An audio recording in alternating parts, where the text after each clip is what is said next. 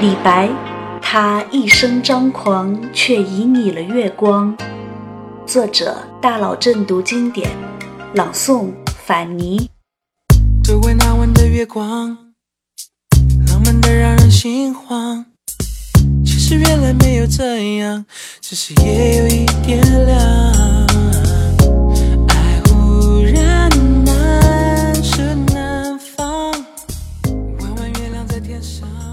若问古代诗人中谁最狂，非李白莫属。他少年的时候看了几本奇书，就嚷嚷着要超过西汉大文学家司马相如。十五观奇书，作赋林相如。他刚学了几天剑术，就到处宣扬自己是个侠客。十步杀一人，千里不留行。事了拂衣去，深藏功与名。他青年时写封求职信，结果比老板口气还大。宣父犹能为后生，丈夫未可轻年少。他到京城上个班，那得意洋洋的样子，让人以为他当了多么大的官。仰天大笑出门去。我辈岂是蓬蒿人？他喝个小酒，牛啊羊啊都要跟着遭殃。烹羊宰牛且为乐，会须一饮三百杯。他要是心情不好，那就说走就走，管你是不是黑脸。人生在世不称意，明朝散发弄扁舟。然而，就是如此张狂的一个人，连天子呼来都不上船的一个人，只要身上洒满月光，立刻就会目光无比温和，内心无比柔软。古朗月行，小时不识月，呼作白玉盘，又疑瑶台镜，飞在青云端。仙人垂两足，桂树何团团。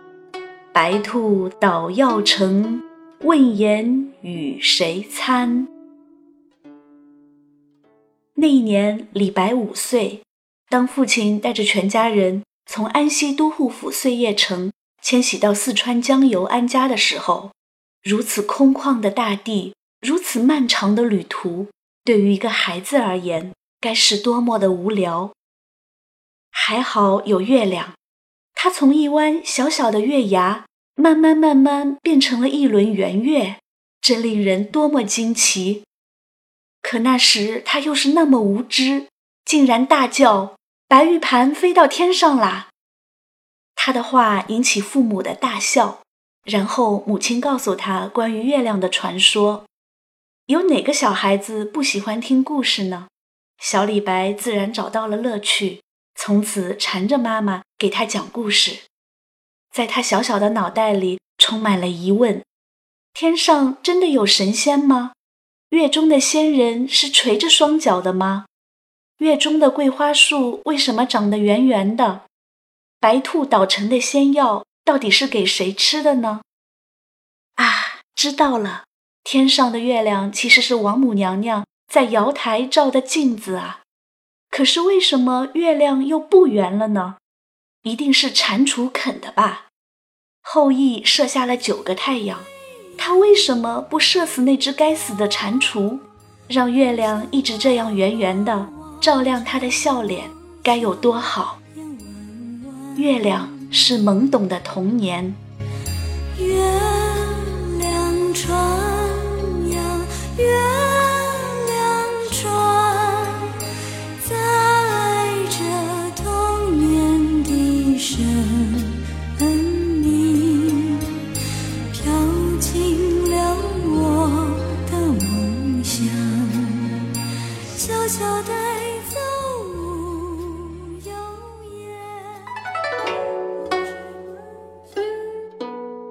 峨眉山月歌》李白。峨眉山月半轮秋，影入平羌江水流。夜发清溪向三峡，思君不见下渝州。那一年，李白二十五岁，他离开家乡，仗剑去国，辞亲远游，开始了游历名山大川、结交海内名流的生活。然而，毕竟是第一次独自出远门啊。那是一个已经泛起了凉意的秋天，李白不顾家人的反对，一定选择在晚上坐船出发。只有这样，他才不会孤单，因为有月亮的陪伴。就这样，当月亮从高大的峨眉山背后升起，李白的心中感觉暖暖的。尽管不是满月，尽管只有半轮，可是那又有什么关系呢？只要是月亮，哪怕仅仅是弯弯的月牙，在李白的心里都是那么的完美。在峨眉山的东北有一条江，叫平羌江。李白从清溪驿这里坐船，一路到达岷江，然后进入长江，下渝州，过三峡，最后来到一望无际的长江中下游。这是一段美好而又揪心的旅程。美好是因为抬头可以看见月亮，低头可以看见月影；揪心是因为月亮经常被高山阻挡，忽隐忽现。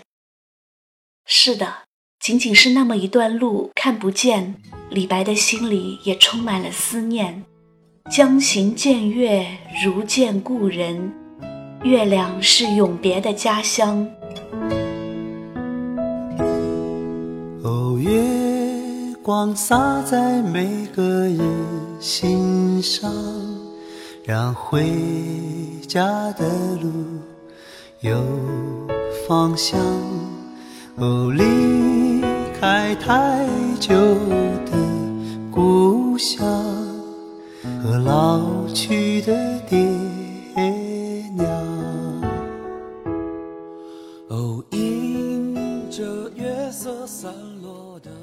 《秋浦歌·其十三》：绿水镜宿月，月明白鹭飞。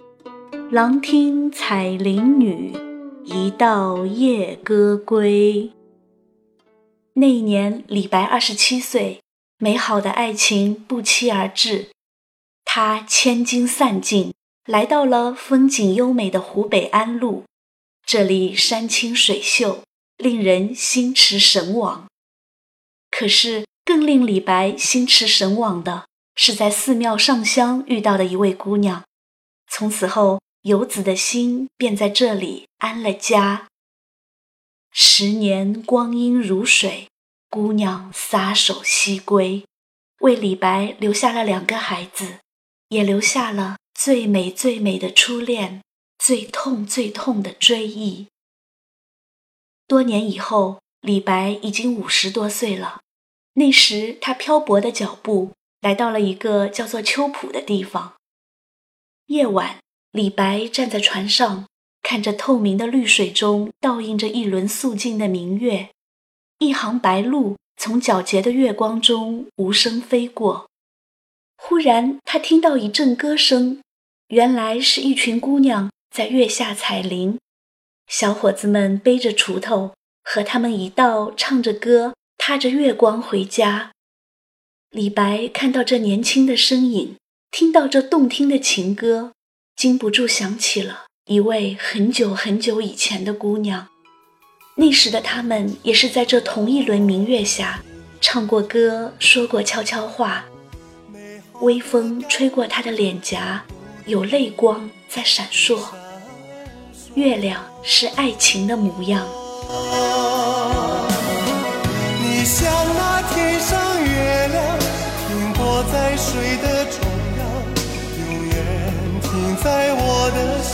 上。你像那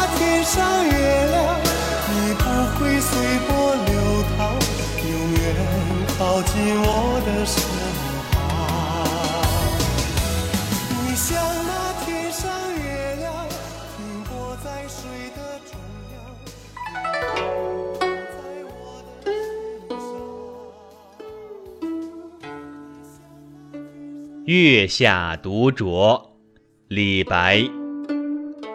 花间一壶酒，独酌无相亲。举杯邀明月，对影成三人。月既不解饮，影徒随我身。暂伴月将影，行乐须及春。我歌月徘徊，我舞影零乱。醒时同交欢，醉后各分散。永结无情游，相期邈云汉。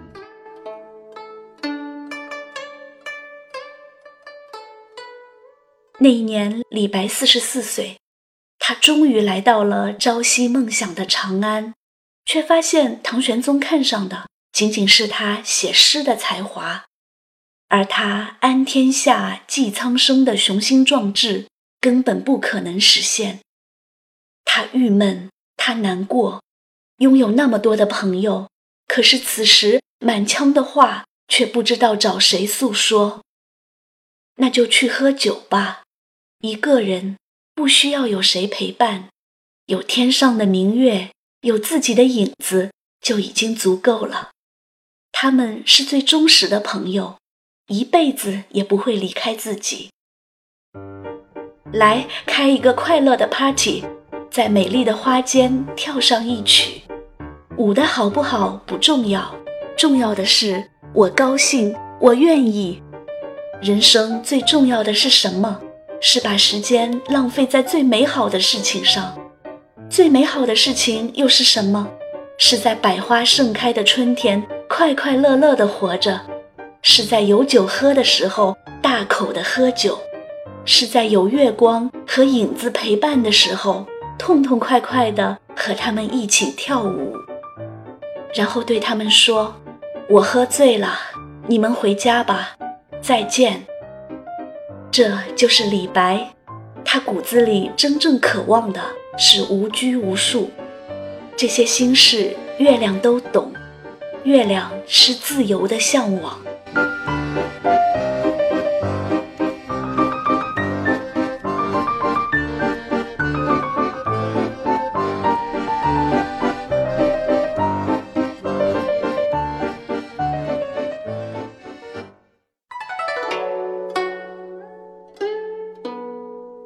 关山月，明月出天山，苍茫云海间，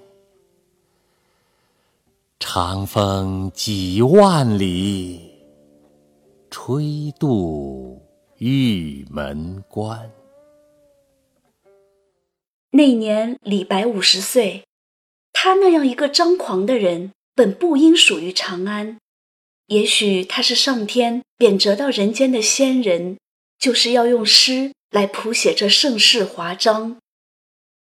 那时的大唐物华天宝，国泰民安。唐朝之前，中国有过三百多年分裂的历史，大量少数民族涌入中原，而晋室南迁又加强了南北方文化的融合。历史上还有哪个时期？像盛唐这样疆域辽阔、生机勃勃，历史上还有哪个朝代像盛唐这样热情包容、豪迈奔放？历史上还有哪个阶段像盛唐这样浪漫多情、光彩熠熠？唐朝缔造了一个政治清明、经济发达的帝国，也缔造了一个文化繁荣的帝国。李白来到了边关，他一出手，文字就有了大气磅礴的力量。仍然是那轮明月，然而这不是童年像白玉盘的月，不是家乡充满柔情的月，不是给青年男女播撒甜蜜的月。它在这里，在天山，具有了一种令人窒息的美。连绵起伏的天山，苍茫的云海，明月像是一个浑身散发着冷艳气息的绝世美女。她缓缓升起，目光睥睨着大地。长风呼啸着，吹过几万里的土地，吹过那些驻守边关的将士们沧桑的容颜。再也没有人能写出这样描绘月亮的诗句了。前无古人，后无来者。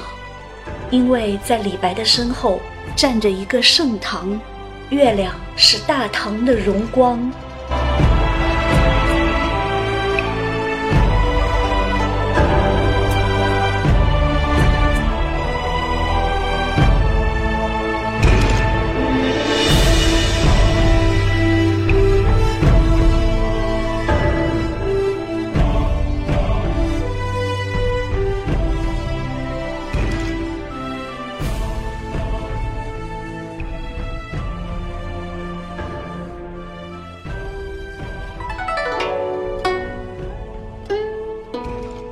把酒问月，青天有月来几时？我今停杯一问之。人攀明月不可得，月行却与人相随。皎如飞尽灵丹阙，绿烟灭尽清辉发。但见萧从海上来。凝脂小巷云间没，白兔捣药秋复春，嫦娥孤栖与谁邻？今人不见古时月，今月曾经照古人。古人今人若流水，共看明月皆如此。唯愿当歌对酒时。月光长照金樽里。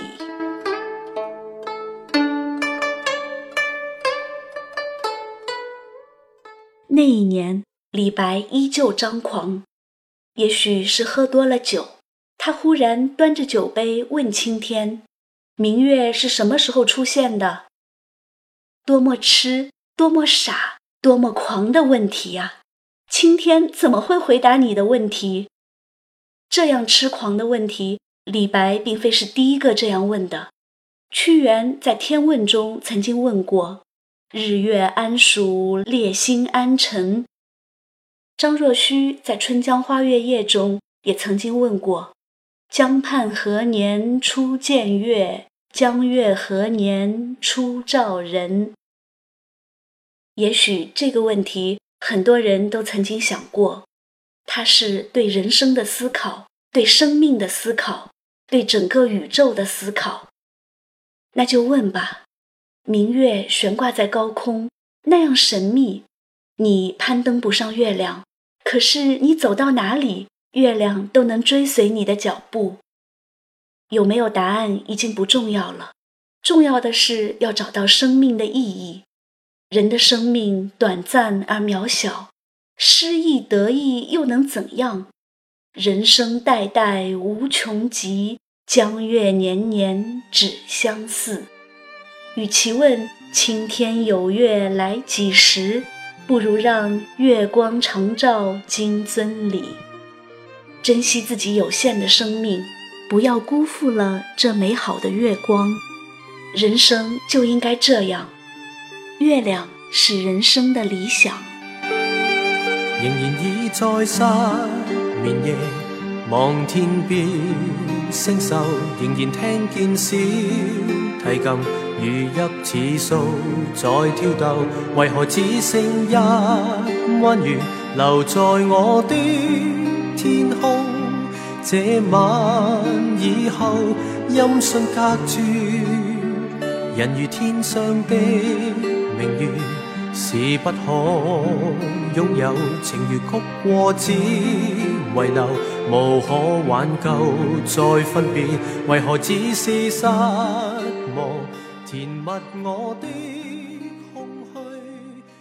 李白的一生如此喜爱月亮，在他现存的千首诗中，涉及咏月的诗有三百八十二首，占其诗总数的百分之三十八。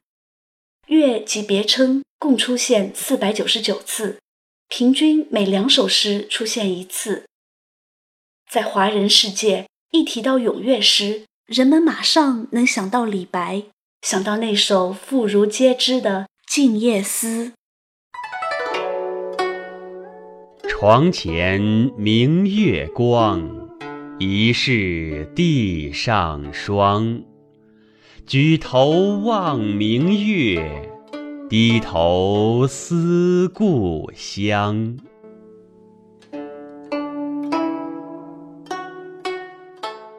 月亮是李白懵懂的童年，永别的家乡，是他爱情的模样，也是对自由的向往。是大唐盛世的荣光，更是他人生的理想。今人不见古时月，今月曾经照古人。我们头顶的那轮明月，一千年前曾经照亮过李白；李白的一千年前曾经照亮过屈原。而屈原之前呢？我们之后呢？今天。月光同样皎洁，同样照亮大地。斯人虽已逝，诗歌永流传。李白，他一生张狂，却在他的诗歌里旖旎了月光。周围那晚的月光，浪漫的让人心慌。是原来没有这样，只是夜有一点凉。爱忽然难持难放，弯弯月亮在天上，看我们爱的痴狂，什么誓言都不要讲，我都吻在你肩膀，